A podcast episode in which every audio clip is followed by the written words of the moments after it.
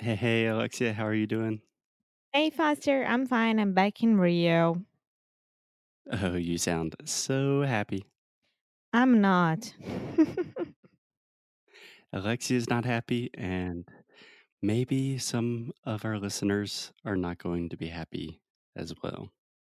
yes, we don't have good news. I mean, it, it looks like we are ending English no Cru, but it's not. Don't worry about it. Ooh, we should do some clickbait and say English no Cru is, is done. We're finished. Do you know what clickbait is? yes, yes. Uh, caça likes. Yeah, exactly. Anyway, guys, um, we are going to stop recording new episodes just for a couple weeks, maybe until the end of the month, because we are focusing all of our time and attention on our course, Sound School. Sounds cool. Yes, because we are cool. yes, so the actual name of the course is Sound School. So, a school about sounds.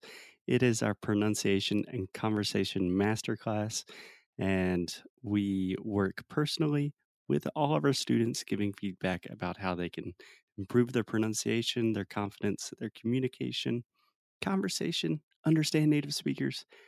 It's really, really cool, but it takes a lot of our time. Yes, and because of that, and because of our students, we want to be the best for everyone.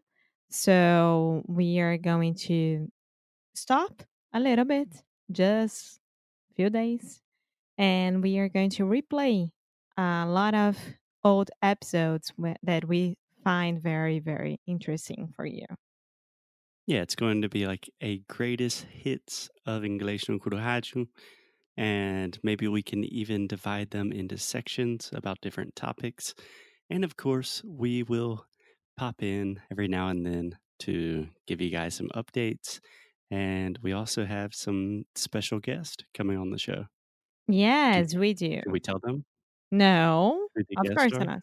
No. Okay. Uh, o Wagner Moura.